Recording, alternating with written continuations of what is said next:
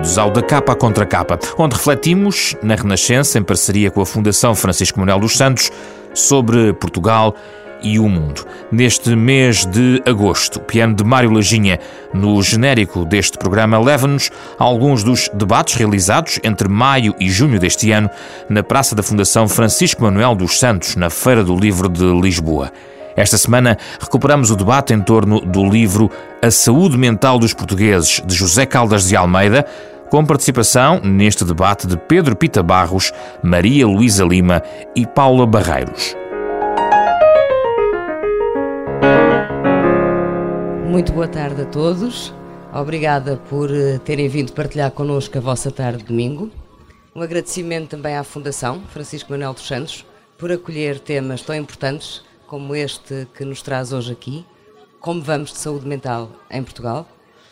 Para esta conversa temos connosco José Caldas de Almeida, é professor catedrático jubilado de Psiquiatria e Saúde Mental da Faculdade de Ciências Médicas da Universidade Nova de Lisboa, dirige ainda o Lisbon Institute of Global Mental Health e foi responsável pelo Plano Nacional de Saúde Mental entre 2008 e 2011. Luísa Pedroso Lima é professora catedrática de Psicologia Social do ISCTE, Instituto Universitário de Lisboa, e é professora honorária na Universidade de Bath, autora de um ensaio Nós e os Outros. Pedro Pita Barros é especialista em Economia da Saúde, professor catedrático de Economia na Faculdade de Economia, também da Universidade Nova, e membro do Center for Economic Policy Research de Londres, autor do ensaio Pela Sua Saúde.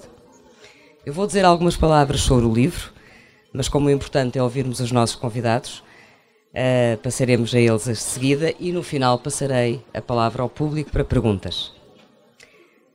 No ensaio A Saúde Mental dos Portugueses, José Caldas de Almeida traça um panorama sobre uma área muitas vezes maltratada e sobre a qual ainda pesa o estigma da vergonha.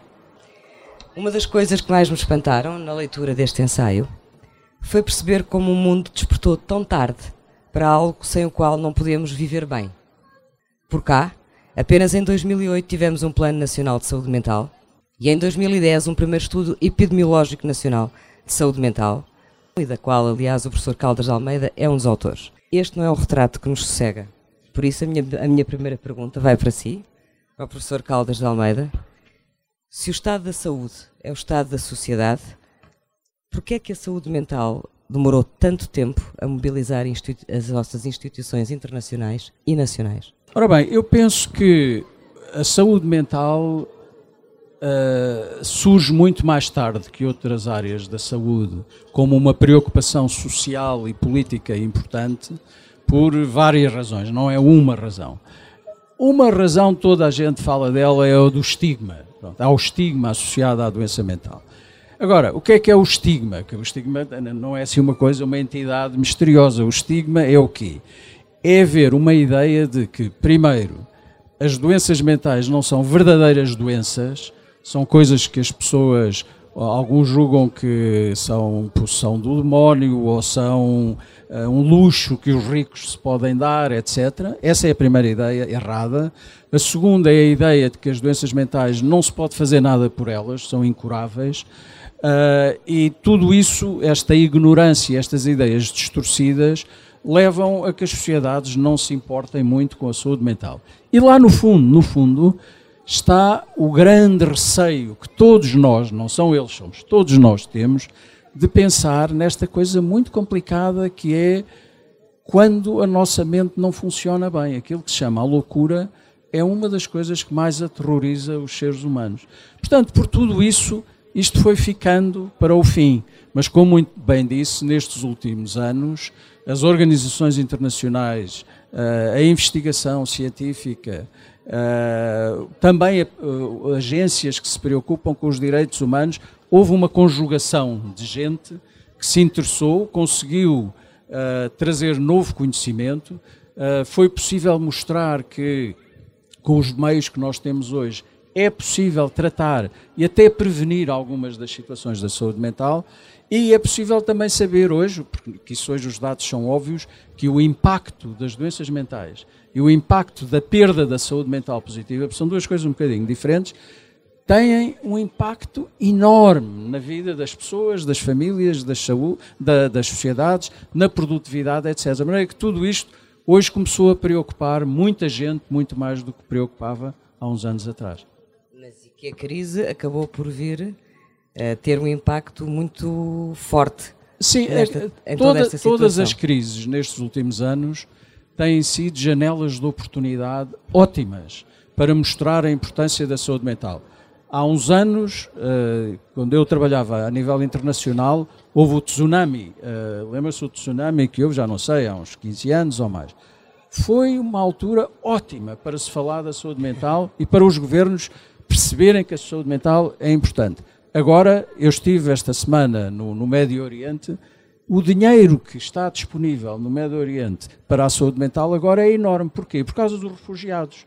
Os refugiados trazem imensos problemas de saúde mental. Mesmo na Europa, neste momento, há muito dinheiro disponível para a investigação e para desenvolver programas especiais para os refugiados.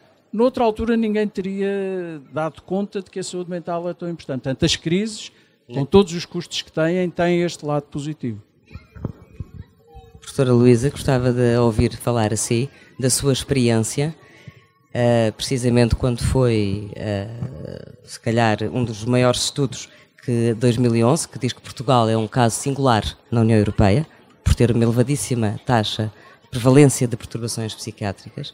Da sua experiência, o que é que a teia de rede social, de amigos, de vizinhança no nosso país, uh, como é que conseguiu moldar uh, e ajudar-nos, se calhar todos, a enfrentar estes momentos? Eu, em primeiro lugar, gostava de agradecer o convite e gostava de dar os parabéns ao professor Caldas de Almeida, porque este livro é um livro que vai ser um livro muito importante. Primeiro porque está muito bem escrito, está muito acessível e depois é muito didático explica-nos eh, as bases do que é que é a saúde mental, os diferentes conceitos e, e, e, e guia-nos pelas alterações uh, dos paradigmas e pelas próprias instituições que, têm de, que, que há de apoio. Portanto, é um livro muito didático para quem quer trabalhar nesta área e para quem quer ter ajuda é um nesta área, comum, não é? Exatamente. Um, Relativamente ao que disse das taxas de prevalência, isso também é um, vai ser uma surpresa para muita gente a ideia de que nós, em Portugal, temos taxas de prevalência extremamente elevadas de, de, de, de doença mental, de perturbação mental, com o sofrimento todo que isso acarreta na vida das pessoas. E, e, isso é uma surpresa porque nós temos esta ideia de que temos sol e que o sol faz muito bem e que, e que somos um país... aquela ópera cómica que aliás o professor cita no livro Les Portugais sont toujours, toujours sim, gays. Sim, sim. E que somos este país de brandos costumes e que somos e que estamos um pouco a salvo disso. E, e, este, e, este, e estes dados que estão aqui apresentados muito claramente vêm nos fazer refletir sobre isso.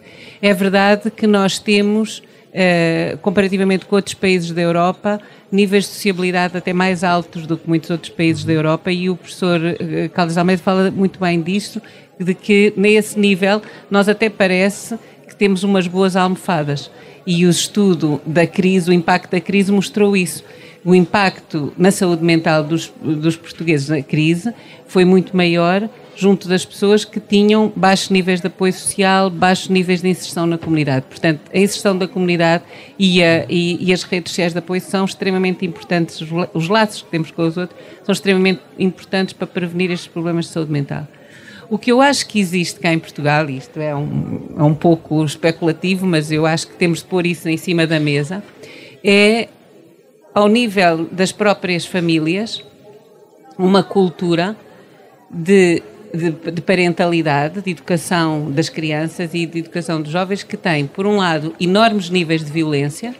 Nós temos níveis de violência muito grandes nas famílias também comparativamente com outros países da Europa, quer sobre as mulheres, quer sobre as crianças. Principalmente, também pode ser sobre homens, mas, mas predominantemente sobre mulheres. E temos eh, também níveis muito elevados de negligência parental não é só de abuso no sentido de abuso físico, mas também de, de negligência. E eu acho que esses fatores levam a uma cultura de um bocado de medo na nossa sociedade, que não tem só a ver com uh, o fascismo e a educação autoritária. Mesmo nos últimos anos, eu acho que existe, ao nível das famílias, práticas parentais que são propiciadoras desse sentimento de medo, sentimento de não ter coragem de dizer o que se pensa, das famílias não valorizarem a individualidade das pessoas e, de, e, e, e valorizarem, pelo contrário, a, obediência um, um, pouco cega. E eu acho que isso, gostava de discutir isso as pessoas, mas acho que esse pode ser um fator que explica um bocado estes níveis enormes na ansiedade. Porque o isolamento pode explicar a solidão e, e as perturbações do humor ao nível da depressão.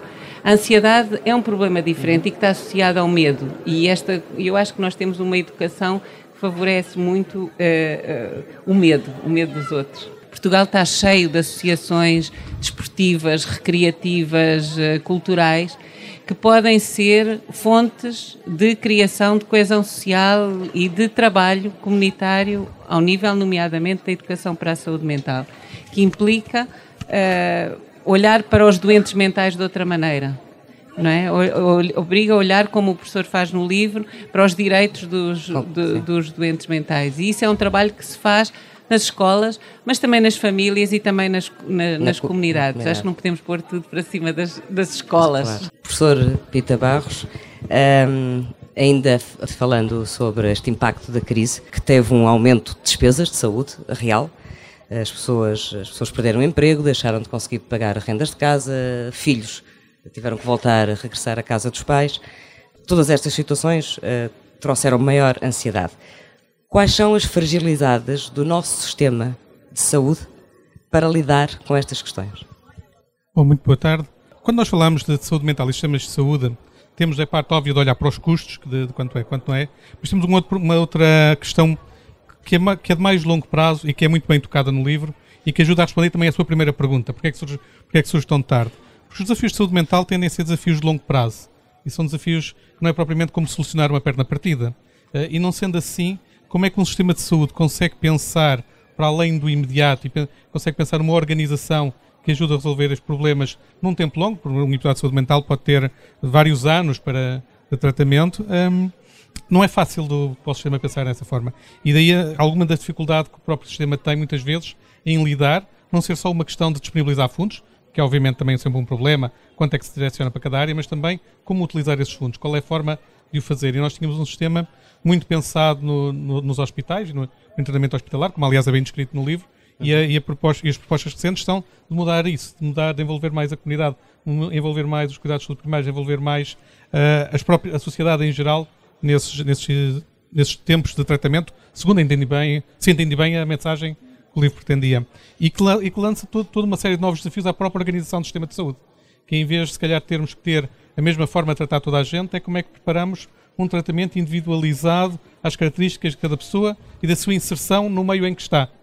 Uh, e, por exemplo, aqui chamou muita atenção também no, no livro uh, uma, o chamar, de, o chamar de, do absentismo, dos problemas do absentismo, mas também os problemas do presentismo. presentismo. Que as pessoas não terem no local de trabalho uh, o acompanhamento, de modo a que estão lá doentes e também com custos. E isto traduz também em custos para a sociedade e, de certa medida, para o sistema de saúde, que nós não estamos habituados a pensar na forma como eles surgem e, sobretudo, não estamos a pensar na forma de organização de como os resolver. E é aqui que o livro também se torna bastante interessante no apontar de caminhos de como resolver estes problemas, não só financeiros, mas de organização também. O professor menciona um estudo da entidade reguladora da saúde que conclui esta coisa grave, que é o acesso dos portugueses a serviços de saúde mental é ainda muito reduzido. Uh, quer porque lidamos ainda com grandes hiatos não é? Socio, socioeconómicos, uh, como na verdade temos a situação de um país centralizada uh, em Lisboa e Porto. O que é que isto ainda acontece? A situação é ainda mais complexa. Esse estudo mostra-nos esses dados mais gerais, mas nós conseguimos ir mais fundo e o que, é, que é que nós sabemos? Primeiro, que muitas pessoas têm, por exemplo, depressões graves e nunca têm acesso aos serviços de saúde mental, não é porque os serviços não estejam lá. Os problemas não se resolvem só pondo lá os serviços. 35% das pessoas que têm problemas de saúde mental graves não percebem que se devem tratar por causa do estigma. Acham que aquilo tem a ver com outra coisa Mas qualquer. ainda não ultrapassamos. Não, há 35% que ficam logo perdidas, mesmo que o serviço lá esteja. Portanto, ver, isto é só para dar a ideia que não basta fazer serviços, é preciso mais do que isso. Segunda coisa, e esta é boa, nós temos uma acessibilidade aos cuidados primários muito boa. Nós, em termos de cuidados primários, é bom também não, não olvidarmos as coisas boas que fizemos. A acessibilidade é ótima, 85% das pessoas que acham que têm que ter uma consulta, têm uma consulta em dos cuidados primários. O problema é quando vamos ver a qualidade dos cuidados que as pessoas recebem é muito baixa. Não é que os cuidados primários sejam maus, nem os cuidados especializados. É que as doenças mentais têm que ter uma continuidade de cuidados. Não basta ver uma vez, não é tratar um, um, um abscesso, uma coisa aguda. É, são doenças que demoram tempo e, portanto, para terem qualidade é preciso ser visto um certo número de vezes e com continuidade e os, os cuidados não podem estar fragmentados. Nós somos bons no acesso aos cuidados primários, somos péssimos em assegurar continuidade de cuidados. Porquê? Porquê, Porque há má colaboração entre os serviços especializados e os serviços eh, dos cuidados primários e porque os cuidados primários ainda não chegaram a um nível na saúde mental de fazer aquilo que nós hoje sabemos, a investigação mostrou que funciona melhor, que são cuidados eh, chamados step care, cuidados escalonados passo a passo, em que se começa por fazer o mais simples, que às vezes nem precisa de um médico, Portanto, isto tem a ver com envolver não médicos nos cuidados, que podem fazer imensa coisa, e depois, se não resulta, então podem ir os, os clínicos gerais, se não resulta, então vem o psiquiatra. Nós não temos estes esquemas bem organizados. Andamos ali atabalhoadamente a gastar energias e muitos doentes acabam por se perder no meio de um sistema pouco, pouco integrado. Portanto, o nosso problema não é falta de serviços, os serviços estão lá, nem às vezes falta de acessibilidade, as pessoas vão lá, é que os cuidados estejam bem organizados de uma forma racional. Mas falta a vontade política? Eu não, não, Bom, vontade política para fazer a reforma da saúde mental que nós quisemos fazer há, há 10 anos, faltou, não há dúvida. Havia um plano, o plano estava em funcionamento e, essa altura, interrompeu-se o plano. Uh, pode haver muitas razões, porque houve a crise, etc., mas não houve compromisso político, não houve apoio político para se fazer. Mas não basta apoio político. Uh, eu diria que é necessário, mas não suficiente. Os países que eu vejo que fizeram boas reformas de saúde mental têm sempre três ou quatro ingredientes. Têm o apoio político, para começar, têm um bom sistema de governança, ou seja, têm uma boa unidade de saúde mental no Ministério da Saúde, com capacidade para organizar as coisas, e depois tem uma coisa importantíssima, que é uh, uma massa crítica, tanto a nível da opinião pública, dos mídias, que falem dos temas, que os debatam, que façam a opinião pública bater o pé junto dos políticos, os políticos, no fundo, vão fazer aquilo que vão ser mais pressionados. Em Portugal não há grande pressão para se fazer reformas da saúde mental. Pelo contrário, eu sempre que vi grandes pressões na, na imprensa, por exemplo, a propósito das reformas da saúde mental, foram grupos corporativos que não queriam a reforma. Agora, grandes mobilizações para fazer a reforma, geralmente não há. Noutros países há, porque há associações de doentes, há associações de familiares, há, há massa crítica científica que nós temos muito reduzida. Portanto, o que eu quero dizer com isto é necessitamos imenso de compromisso e apoio político, mas necessitamos de muito mais coisas. Necessitamos de que outros ministérios, por exemplo, não é só o da saúde, o da segurança social, o da educação, também do emprego, se, se, vejam que a saúde mental é uma coisa importante e precisamos também de mais discussão uh, por exemplo, as questões dos direitos humanos. Ninguém em Portugal fala dos direitos humanos e a saúde mental. Há países em que isto é discutidíssimo.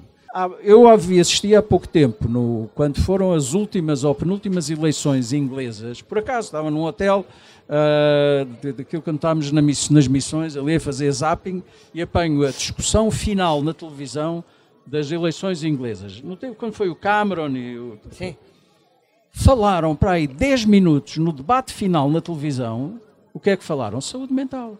Imagina em Portugal falar-se sobre saúde mental no debate final da televisão nas eleições. Ninguém, nem 10 segundos iam perder nisso.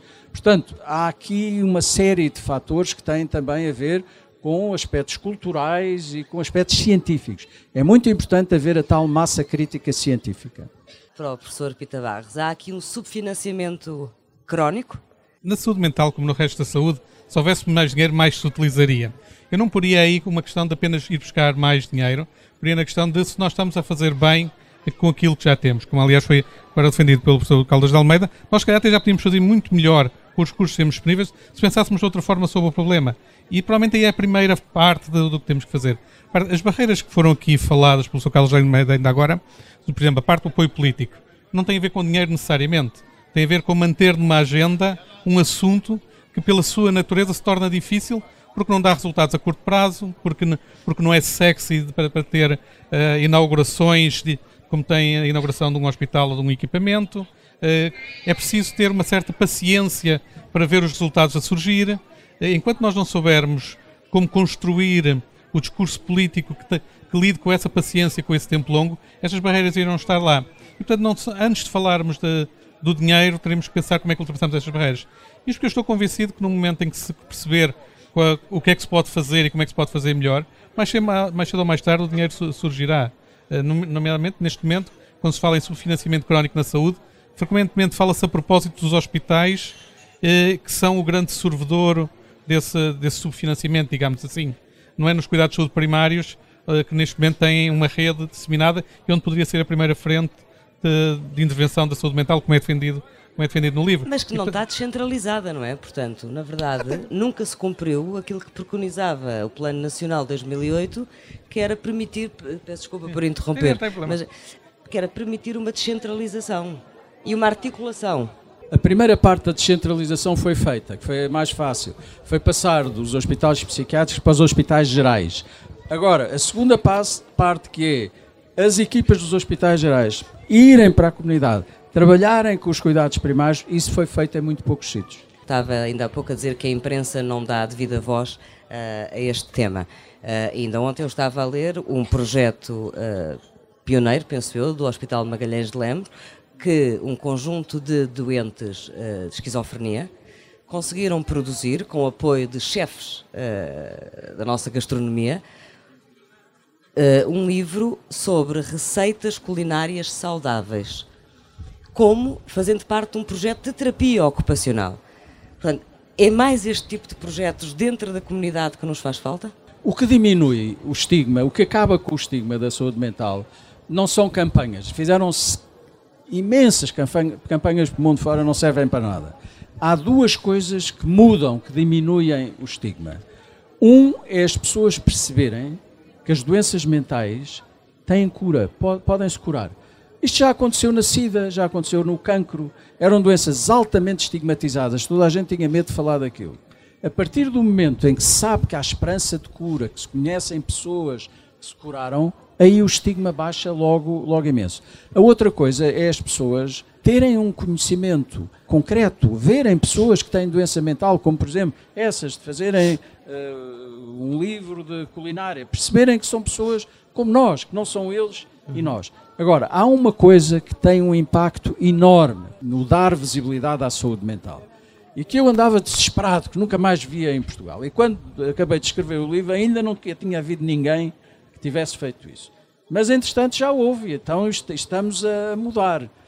Que é haver champions, haver campeões, haver pessoas importantes, ministros, uh, atores de cinema, uh, celebridades que dizem: Eu tive uma depressão. E falarem da sua depressão. Assim como há pessoas que agora falam que, que tiveram cancro e como é que foi. Isto muda tudo.